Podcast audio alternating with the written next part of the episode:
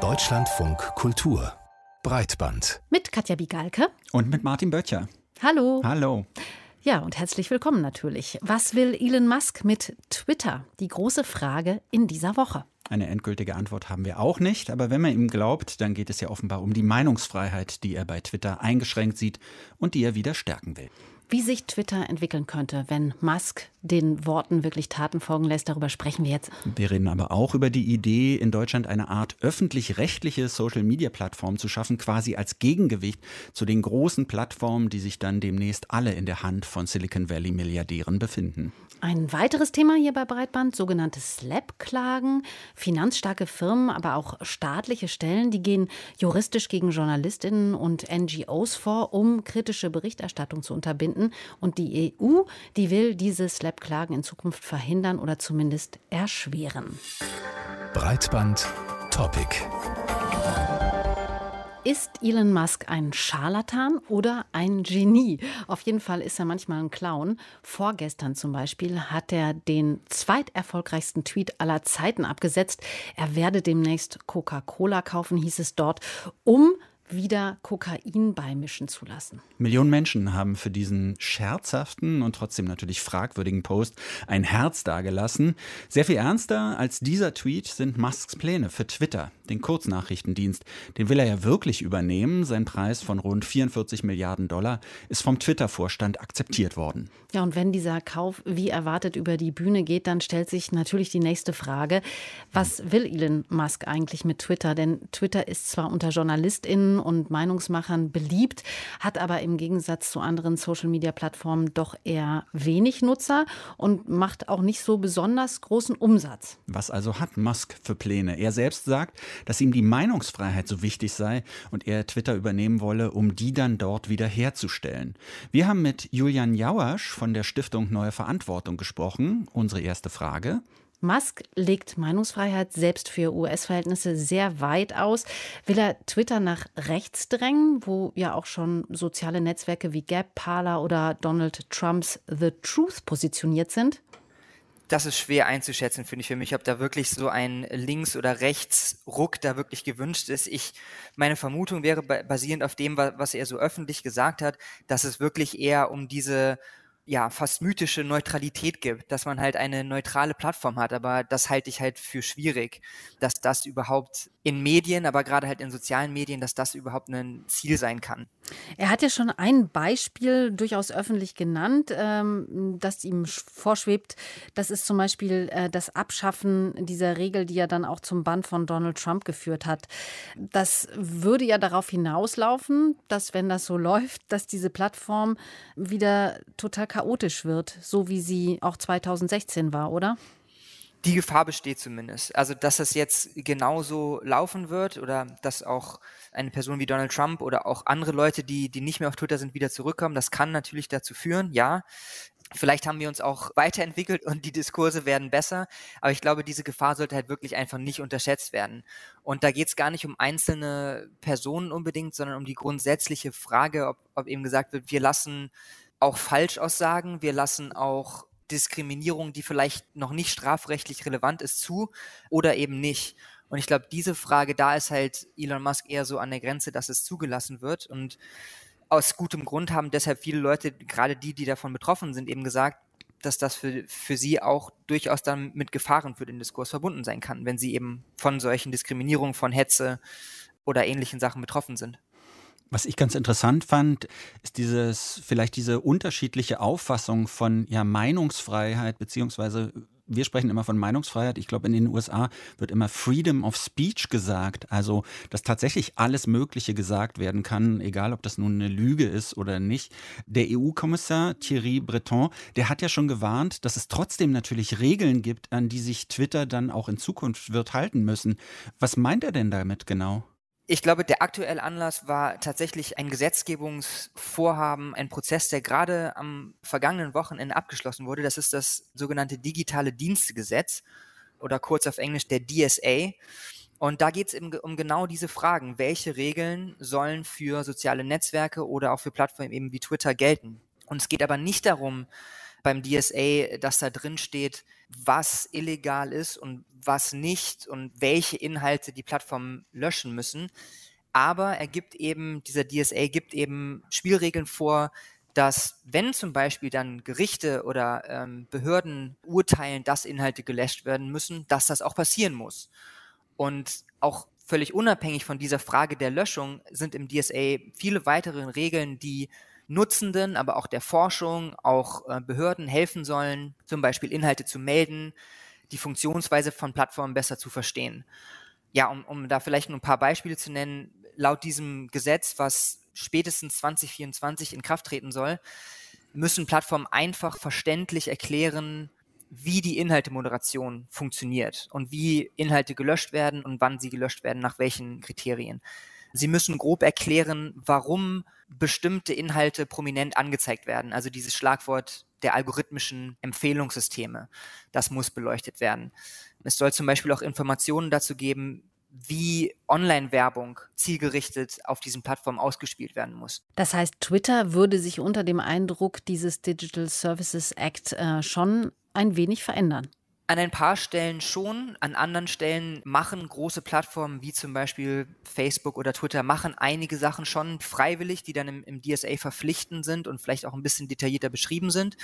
Aber ja, zum Beispiel die Art und Weise, wie über Inhaltemoderation berichtet wird, welche Pflichten es für diese Berichte gibt, das ist jetzt erstmals auf europäischer Ebene geregelt und da müssen sich eben Plattformen wie zum Beispiel Twitter dran halten, ja.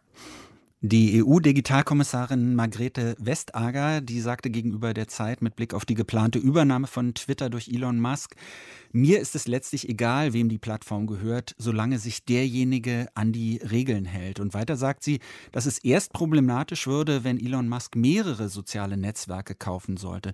Sind also unsere Sorgen vielleicht etwas übertrieben? Ja, hier zeigt sich, glaube ich, so diese zwei Seiten, die, die man zum jetzigen Zeitpunkt einfach beachten muss. Die eine Seite ist, es ist einfach noch unklar. Diese Kaufabsicht ist da, da kann aber auch noch viel passieren.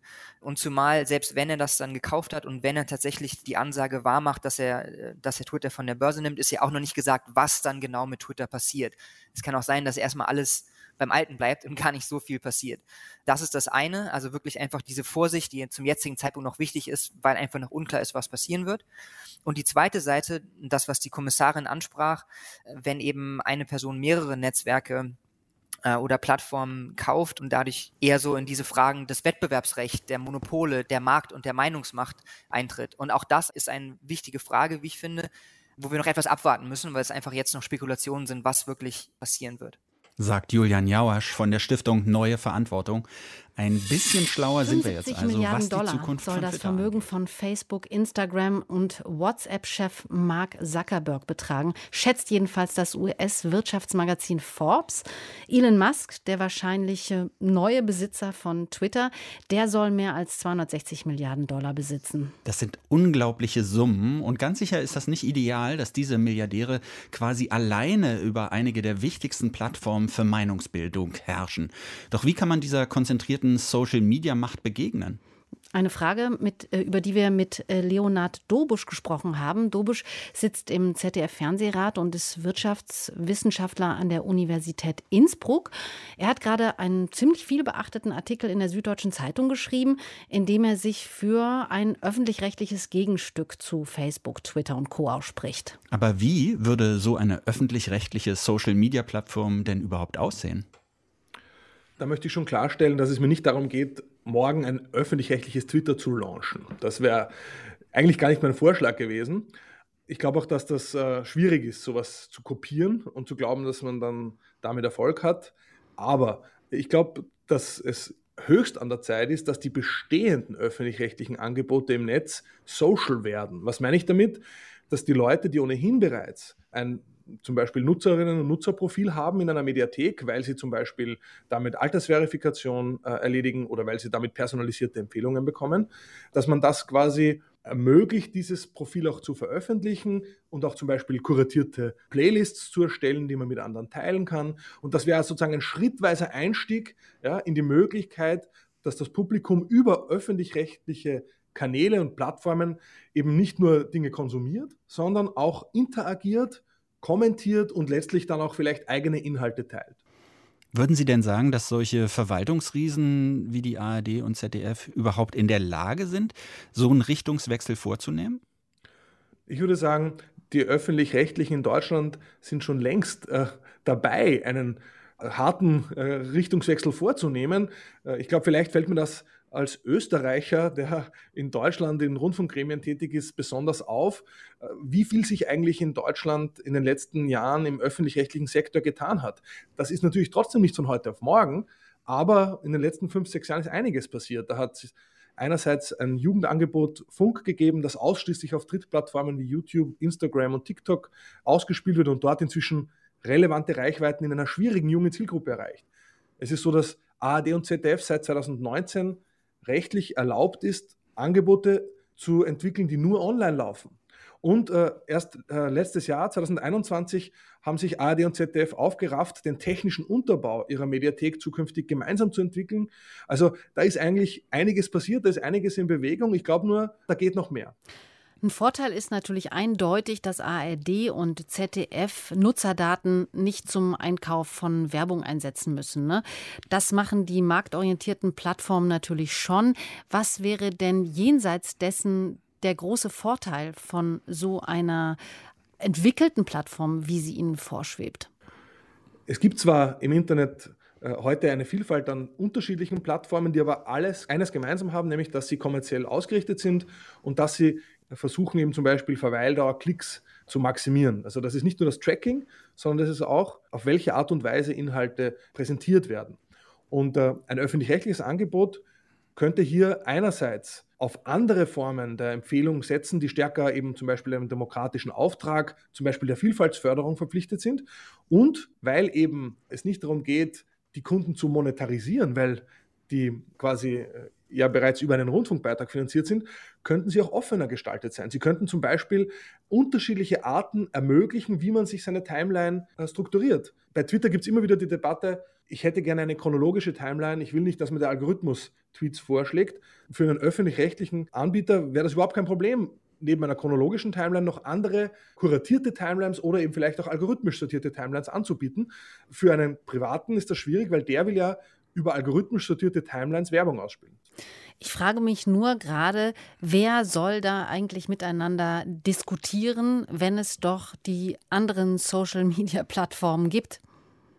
Also zunächst einmal ist es so, dass äh, wenn man sich die anschaut, wo öffentlich-rechtliche Medien heute schon erlauben zu kommentieren zum Beispiel. In der ARD gibt es ja einzelne Anstalten, die auf ihren Online-Angeboten zumindest kurze Zeit, kurzfristig ähm, Kommentierungen unter ihren Beiträgen erlauben, dann ist mein Feedback, dass ich da mal höre, oh, das ist so, so moderationsintensiv, da muss man sich drum kümmern, das ist aufwendig. Und ja, natürlich, äh, Online-Communities zu betreuen, gibt es nicht gratis.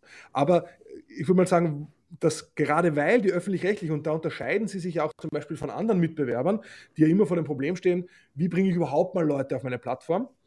Das ist bei den öffentlich-rechtlichen anders, weil die haben ja eine Nutzerinnen- und Nutzerbasis. Da loggen sich jeden Tag Millionen Menschen ein in der Mediathek, weil sie dort Inhalte konsumieren wollen. Das heißt, die Leute, die sind schon dort und die Leute, und das ist ja das Interessante, die wollen sich austauschen. Ja, die wollen sich austauschen über die Inhalte, die sie schauen. Wenn ich heute im ZDF Jan Böhmermann ZDF-Magazin Real sehe und dann will ich einen Kommentar dazu abgeben, entweder weil ich ihn kritisieren will oder weil ich ihn abfeiern will, dann muss ich aus der Mediathek wo ich es mir gerade angesehen habe, auf YouTube wechseln, dort mit der Suche die letzte Ausgabe finden und dann drunter auf YouTube kommentieren. Und das tun tausende Leute bei jeder Folge.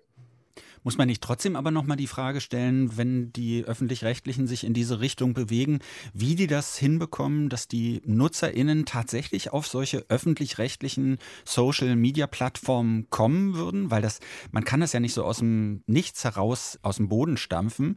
Aber Sie haben ja schon gesagt, okay, die ARD, ZDF, die würden nicht bei Null anfangen. Und trotzdem, wie kriegt man denn dann aber die NutzerInnen dazu, da mitzumachen? Meiner Meinung nach ist es auf jeden Fall so, das kann man jetzt schon beobachten es sind Leute schon auf diesen öffentlich-rechtlichen Plattformen unterwegs. Und es gibt offensichtlich, das zeigen all jene Bereiche, all jene Versuche, wo öffentlich-rechtliche zum Beispiel sowas wie Kommentare ermöglichen, dass die Leute, die, auf der Plattform sind, am liebsten direkt auf der Plattform, wo sie Inhalte konsumieren, auch über diese Plattform, über diese Inhalte reden. Und das heißt, dieses Anfangsproblem, das andere Mitbewerber haben, wie bekomme ich überhaupt Leute auf eine Plattform? Ja, und nur wenn da ein paar Leute sind, dann macht es überhaupt Spaß, sich auszutauschen. Alleine will ich natürlich nicht kommentieren oder diskutieren. Ja. Und dieses Anfangsproblem, das haben die Öffentlich-Rechtlichen einfach nicht. Und ansonsten, dass das nicht von heute auf morgen dann gleich eine, eine Massenbewegung ist, ich glaube, das ist was, was die Öffentlich-Rechtlichen sich sogar wünschen, weil natürlich braucht es eine Lernkurve. Natürlich, mir geht es um einen schrittweisen langsamen Aufbau dieses Angebots und auch da wieder ein struktureller Vorteil der öffentlich-rechtlichen, weil man eben nicht innerhalb von einem halben, dreiviertel Jahr beweisen muss, dass man in ein exponentielles Wachstum reinkommt, weil sonst die Investoren abspringen. Ja, kann man sich Zeit lassen, kann man experimentieren. Die öffentlich-rechtlichen wissen heute ja selber noch gar nicht, was ein demokratischer Algorithmus ist. Das müssen sie selbst erst lernen. Was ähm, sich mir als Frage stellt, ist, dass der Auftrag der öffentlich-rechtlichen ja tatsächlich erstmal ein anderer ist. Ne? Also es sollen Inhalte angeboten werden und dafür steht das Budget auch zur Verfügung, dass man diese Inhalte generiert und sie zur Verfügung stellt, damit sie abgerufen werden können.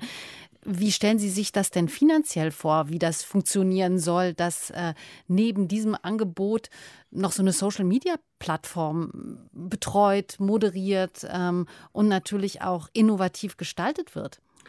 Also zunächst einmal, glaube ich, muss man sich schon vor Augen halten, was ist wirklich der Grund, warum es öffentlich-rechtliche Medien gibt. Ja? Und der, der Grund ist nicht, dass wir Geld haben, damit produzieren wir halt Inhalte sondern eigentlich wurden die öffentlich-rechtlichen gegründet, auch nach den Erfahrungen des Faschismus, weil man gesagt hat, es braucht Medien, die weder vom Staat kontrolliert werden, noch von einer reichen Oligarchie, ja, sondern man will Medien, die quasi von der Masse der Bevölkerung finanziert werden und diese Medien sollen auch quasi durch eine staatsferne Aufsicht kontrolliert werden. Da hat man auch in da hat man in Deutschland Fortschritte gemacht. Man ist, glaube ich, noch nicht perfekt, aber es ist schon so, dass das kein Staatsfunk ist, den wir in Deutschland haben. Und meiner Meinung nach ist so, diese Aufgabe, diese demokratische Funktion des öffentlich-rechtlichen Ansatzes, die ist im digitalen Zeitalter eigentlich ohne Rückkanäle und ohne Plattform für Austausch, die ein Mindestmaß an quasi Sozialität aufweist, eigentlich gar nicht zu erfüllen. Was ich ähm, so vor allem an Instagram und Twitter so schätze, das ist diese Internationalität. Also, dass man da auch mit Leuten zusammenkommt aus anderen Ländern, aus anderen Kontinenten und ganz andere Sichtweisen so mitbekommt. So eine öffentlich-rechtliche Social-Media-Plattform, die wäre wahrscheinlich vor allem erstmal auf Deutschland, vielleicht noch ein bisschen auf den deutschsprachigen Raum so beschränkt. Oder kriegt man da auch irgendwie eine Internationalität hin, beziehungsweise müsste man die hinbekommen? Also ich glaube, auf Perspektive haben die öffentlich-rechtlichen in Europa ohnehin nur eine Chance, wenn sie es schaffen, ihre nationalstaatliche Verankerung zumindest in Teilen zu überwinden und sich untereinander auch über Ländergrenzen und auch mit anderen gemeinnützigen Playern, mein Lieblingsbeispiel ist ja die Wikipedia, zu vernetzen und so etwas wie ein grenzüberschreitendes öffentlich-rechtliches Ökosystem, das offen ist, offen für Kooperationspartner, offen auch in ihren Standards, offen in der Software, auf dem es passiert. Und das wird ohnehin erforderlich sein, wenn man nicht in die regionale Nische gedrängt werden will und dann in Wirklichkeit auf Perspektive Reichweite, Relevanz und dann am Ende Legitimation äh, verliert. Das wird notwendig sein und das Erfreuliche ist aber auch, dass es inzwischen ja sowas gibt wie Standards für dezentrale Netzwerke. Derzeit ist der, Name Mastodon in aller Munde, aber es gibt ja ganz viele andere Netzwerke, die auf denselben Protokollen aufbauen. Und diese Protokolle, die sind von Anfang an international, global gedacht. Und das heißt, das wäre das Schöne, wenn man sich dieser offenen Software und dieser offenen Standards bedient, dass so eine Plattform dann auch eben anschlussfähig war an internationale Angebote. Man wäre eben nicht auf den deutschsprachigen Raum beschränkt, und damit geht auch manchmal ein Argument ins Leere von Leuten, die sagen, naja, StudiVZ hat ja auch nicht funktioniert. Ja, weil StudiVZ war ein geschlossenes, proprietäres Netzwerk, wo eben genau nicht es möglich war, quasi unterschiedliche Clients, unterschiedliche Algorithmen, unterschiedliche Netzwerke miteinander zu verknüpfen. Leonhard Dobusch war das von der Uni Innsbruck zur öffentlich-rechtlichen Social Media Zukunft. Breitbandbesprechung. Klagen wegen Verleumdung. Das äh, ist der Weg, den Firmen und Privatpersonen gern einschlagen, um Kritiker einzuschüchtern, die ihnen etwas vorzuwerfen haben. Korruption zum Beispiel oder Umweltvergehen. Solche Klagen heißen SLAP-Klagen, die Abkürzung von Strategic Lawsuits Against Public Participation, übersetzt strategische Klagen gegen öffentliche Beteiligung. Naja, und man kann sich vorstellen, diese Klagen, die ziehen oft Verfahren nach sich, die, die dann nicht nur langwierig schwierig und ziemlich kostspielig sind, sondern die auch dazu beitragen, Journalistinnen und Aktivistinnen so unter Druck zu setzen, dass die am Ende am besten ihre Veröffentlichung gleich unterlassen. Slap-Klagen können also die Meinungsfreiheit gefährden. Zu diesem Schluss ist jetzt auch die EU-Kommission gekommen und sie will gegen diese Art Klagen auch vorgehen. Es liegt jetzt ein Gesetzesentwurf auf dem Tisch, über den wir mit dem Journalisten Daniel Moosbrucker gesprochen haben. Der hat sich in einer Studie für die Otto Brenner Stiftung intensivst mit dem Thema aus der deutschen Perspektive beschäftigt. Und unsere erste Frage an ihn, die zielt an, auf den inoffiziellen Namen dieses Gesetzesentwurfs ab. Der wird nämlich auch als Daphne's Law bezeichnet, nach der maltesischen Investigativjournalistin Daphne Caruanza Galizia, die ja 2017 wegen ihrer Arbeit ermordet wurde und mit über 40 Verleumdungsklagen zu kämpfen hatte. Wir wollten von Daniel Moosbrucker wissen, wie dieser Fall in der EU denn zu beurteilen ist, beziehungsweise wie gravierend das Problem der Slap-Klagen in Deutschland und in Europa eigentlich ist. Das weiß keiner so ganz genau, muss man ehrlicherweise sagen. Die Menschenrechtsorganisation Artikel 19, die sich für das Recht auf Meinungsfreiheit einsetzt, die hat jetzt vor kurzem noch mal eine große Sammlung an Fällen ja, veröffentlicht haben da auch gesagt, es gibt leider für die allermeisten Länder keine belastbaren Zahlen. Wir haben es hier wirklich mit anekdotischer Evidenz zu tun. Das heißt, es gibt einige Fälle, die wir kennen. Wir wissen aber wirklich nicht, wie viele Fälle es insgesamt sind. Wir haben in unserer Studie damals für Deutschland das ja relativ umfassend ähm, ja, zusammengetragen. Da kann man es kurz zu sagen, dass es wirklich sehr unterschiedlich ist, je nach Medium, je nach Thema. Manche Lokalzeitungen haben damit ein, zweimal im Jahr zu tun. Andere Wirtschaftszeitungen, die einmal pro Woche erscheinen, die haben uns wirklich gesagt, ja, pro Heft ein bis zweimal gibt es dann Post vom Anwalt. Das sind diese juristischen Auseinandersetzungen. Was man halt sagen muss, nicht alles ist immer Slap. Also nicht automatisch, wenn es halt Post vom Anwalt gibt, ist es immer auch gleich David gegen Goliath, Missbrauch und so weiter. Vieles ist natürlich auch einfach schlichtweg legitim, weil vielleicht Journalisten mal einen Fehler machen, weil es einfach unterschiedliche Ansichten über ein Thema gibt. Welche Beispiele gibt es denn jenseits dieses Falles ähm, in Malta? Das ist ja ein Fall, der hauptsächlich ähm, national eine Rolle gespielt hat. Nun äh, ist dieser Entwurf, äh, diese Slap-Klagen, die beziehen sich ja auf so transnationale Geschichten. Ähm, können Sie da ein paar Beispiele nennen, wo das überhaupt zum Tragen kommt? Ja, der allerprominenteste Fall hat tatsächlich auch einen starken Deutschlandbezug. Da geht es äh, um das Umweltinstitut München. Das ist äh, ein Verein, die setzen sich gegen Atomkraft ein, für ökologischen Landbau. Und ähm, die haben, ich glaube, es war 2017, haben die sich eingesetzt mit einem satirischen Plakat gegen den Pestizidgebrauch bei der Apfelernte in Südtirol. So, und haben das gemacht, aktivistisch. Und ähm, die haben dann ähm, eine Klage bekommen von einem Landrat dort, also von einem staatlichen Vertreter letztlich, plus äh, die stolze Zahl von 1300 Landwirten und Landwirtinnen, die sich angeschlossen haben, äh, wegen angeblicher äh, persönlicher Diffamierung. Und das ist ein sehr schöner Fall. Also ein deutscher Verein wird eben gegen eine große Zahl mit staatlicher Unterstützung noch in einem anderen Land vor Gericht gezogen aufgrund einer eher Kleinigkeit. Das sind diese typischen Fälle. Ein anderer aktueller Fall ist, dass ein maltesischer Journalist, der in Malta über eine maltesische Bank berichtet hat, jetzt in Bulgarien äh, vor Gericht gezogen wird, ähm, weil eben ein Miteigentümer dieser maltesischen Bank eben Bulgare ist und hat gesagt halt, naja, dann geh doch erstmal nach Bulgarien, der muss sich jetzt auf Bulgarisch verteidigen. Das sind eben Fälle für so transnationale Fälle, was mir schon wichtig ist zu betonen, das ist die Ausnahme. Das Allermeiste spielt national statt, das Allermeiste ist im nationalen Kontext. Diese grenzüberschreitenden Fälle sind die Spitze des Eisbergs. Trotzdem haben wir jetzt hier die EU-Kommission, die möchte also die Betroffenen schützen. Wie können Sie da vorgehen? Also welche Mittel sind da so vorstellbar, die man einsetzen könnte? Also das Wichtigste, was sie vorschlägt, wir müssen sagen, es ist ein Entwurf der Kommission. Das heißt, das muss jetzt noch vom Europäischen Parlament, dann vor allen Dingen, das wird der Knackpunkt sein, von den Mitgliedstaaten angenommen werden, bevor es dann wirklich Recht wird. Die wichtigste Neuerung, die Sie vorschlagen, ist, dass ein Gericht ähm, ein Verfahren einstellen kann, wenn es, wie es heißt, offenkundig unbegründet ist. Ja, also wenn man wirklich sieht, okay, das ist offensichtlich Quatsch hier, was hier gemacht wird, da beschäftigen wir uns gar nicht damit, sondern das stellen wir sofort ein. Plus, und das ist eben die Sanktion, die dahinter hängt, die Kosten tragen dann die Kläger.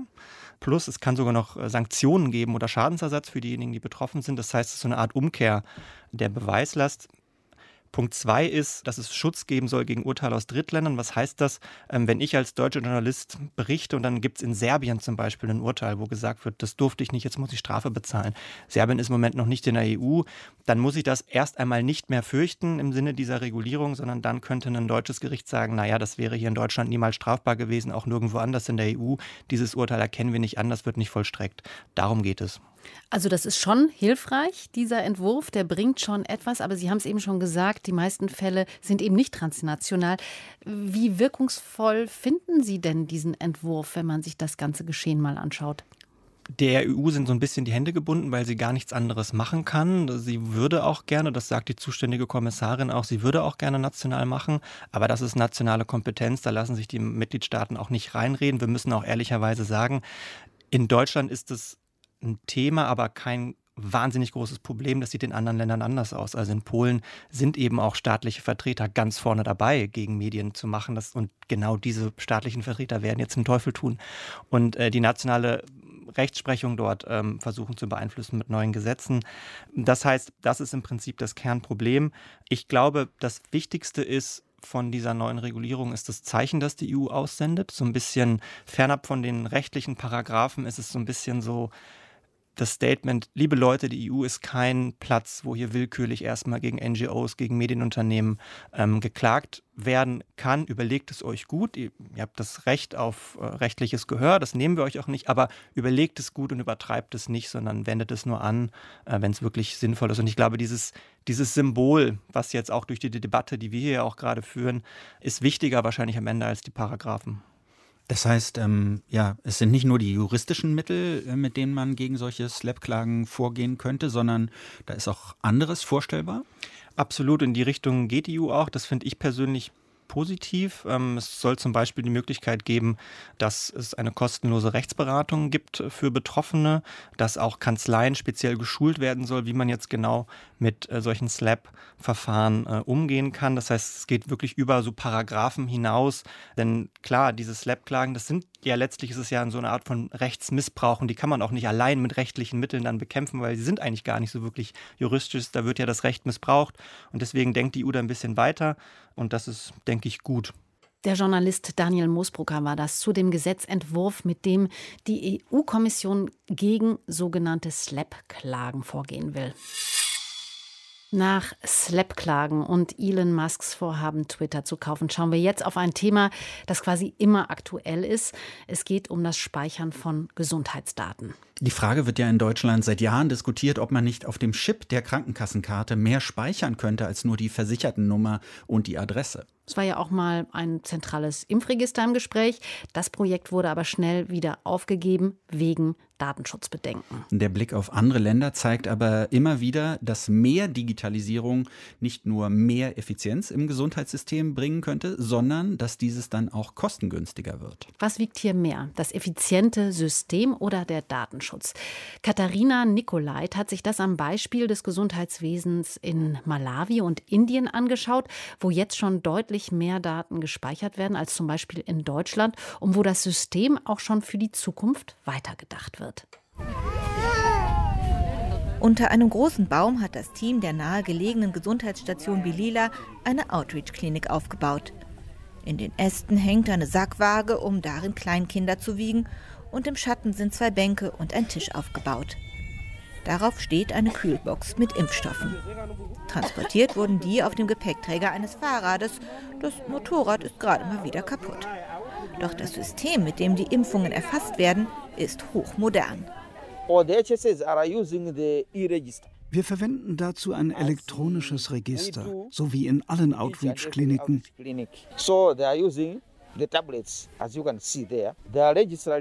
Dazu haben wir Tablets. Jedes Kind wird registriert, sein Wachstum und die Impfungen festgehalten. Alles wird im Tablet eingegeben. Wellington Shafulumira leitet das Gesundheitsteam, das in verschiedenen Dörfern der Umgebung jeweils einmal im Monat seine Dienste anbietet. Rund 80 Mütter mit ihren Kindern werden heute hier erwartet. Wellington öffnet die App und ruft einen Patienten auf. Der Name ist orange markiert. To missed, zweimal verpasst, steht daneben. Sollte die Mutter auch heute nicht kommen, wird der Name rot. There is an app which alerts us. Die App alarmiert uns, wenn Kinder nicht zum Impfen gebracht werden. Unsere Aufgabe ist es dann, die Mütter anzusprechen und ihnen einen neuen Impftermin zu geben.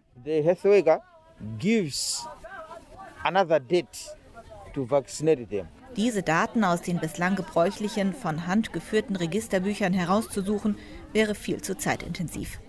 Die App Immunisize Malawi hilft nicht nur dabei sicherzustellen, dass jedes Kind gegen Hepatitis, Rotaviren, Masern und andere Krankheiten geimpft wird, sondern erleichtert auch die Planung der Impfkampagnen. That application helps the health workers durch die App wissen wir, wie viele Kinder an jedem Ort welche Impfung bekommen sollen. Dadurch können wir die entsprechende Anzahl von Impfdosen einpacken. Immunisize Malawi ist Teil eines Pilotprojektes der GIZ, der Deutschen Gesellschaft für internationale Entwicklungszusammenarbeit. Sie entwickelt diese und andere Apps und finanziert Tablets und Schulungen. Digital health is the way to go, I think, especially in, in low and middle income countries. Digitale Gesundheit ist besonders für Länder mit geringem und mittlerem Einkommen eine Lösung, um die Effektivität und Qualität von Gesundheitsdienstleistungen zu verbessern. Unser langfristiges Ziel ist, dass jeder Patient, der in eine Gesundheitsstation kommt, eine digitale Patientenakte erhält. Paul Dielemanns leitet leitet das Gesundheitsprogramm der GZ in Malawi. Malawi hat nicht genügend gut ausgebildetes Personal. Gleichzeitig wächst die Bevölkerung und mit den wenigen Leuten, die es gibt, wird es immer schwieriger, eine gute Versorgung zu gewährleisten. Die Idee ist deshalb, die Mitarbeiter des Gesundheitswesens mit digitalen Lösungen auszustatten, sodass sie effektiver arbeiten können.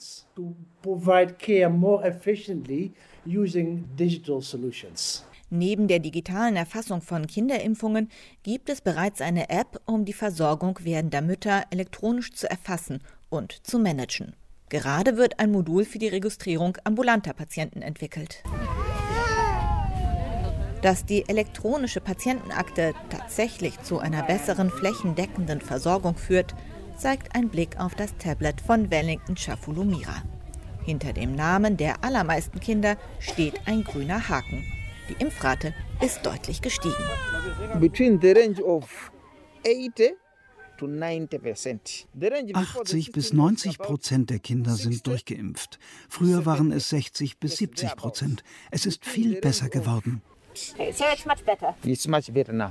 Wie wichtig eine hohe Impfrate ist, zeigte sich erst im Februar 2022. Nachdem es fünf Jahre lang auf dem gesamten afrikanischen Kontinent keine Kinderlähmung gegeben hatte, wurde in der Hauptstadt Malawis ein aus dem Hindukusch eingeschleppter Fall entdeckt. Bei einer Impfrate von 90 Prozent hätte Herdenimmunität geherrscht und eine Polioerkrankung wäre äußerst unwahrscheinlich gewesen. In dem abgegriffenen Impfausweis, den Flora Kalonga in der Hand hält, wurde die Polioimpfung gerade frisch eingetragen. Eigentlich wäre dieses Dokument ausreichend, doch die junge Mutter ist froh, dass die Impfungen im System gespeichert sind. So muss ich mir keine Sorgen machen, dass ich den Impfausweis verlieren könnte. Sollte das passieren, kann ich jederzeit einen neuen bekommen. Denn die Informationen sind ja da. Ihr vier Monate alter Sohn hat die Aufregung des Impfens überstanden und schlummert friedlich in einem bunten, über den Rücken gebundenen Tuch. Bedenken, dass andere Behörden auf die Daten zugreifen könnten, hat Flora Kalonga nicht. Im Gegenteil. Weil das Gesundheitsteam schon alle Informationen zu meinem Sohn gespeichert hatte, war es ganz einfach, seine Identitätskarte zu bekommen. Das Amt hat sie abgerufen und schon war alles erledigt. Eine derartige Vernetzung von und Zugriffsmöglichkeiten auf Gesundheitsdaten ist für viele Deutsche ein Albtraum. Aber in den Ländern des globalen Südens wird sie akzeptiert. Eine funktionierende Versorgung und damit mehr Schutz vor Krankheit, Leid und Tod wird über Bedenken beim Datenschutz gestellt. Katharina Nikolait war das mit Eindrücken aus Malawi, wo auf der Krankenkassenkarte deutlich mehr Daten gesammelt werden als bei uns in Deutschland. Ja, Und damit endet jetzt auch diese Breitbandausgabe heute am Mikrofon mit Katja Bigalke und mit Martin Böttcher. Tschüss. Tschüss.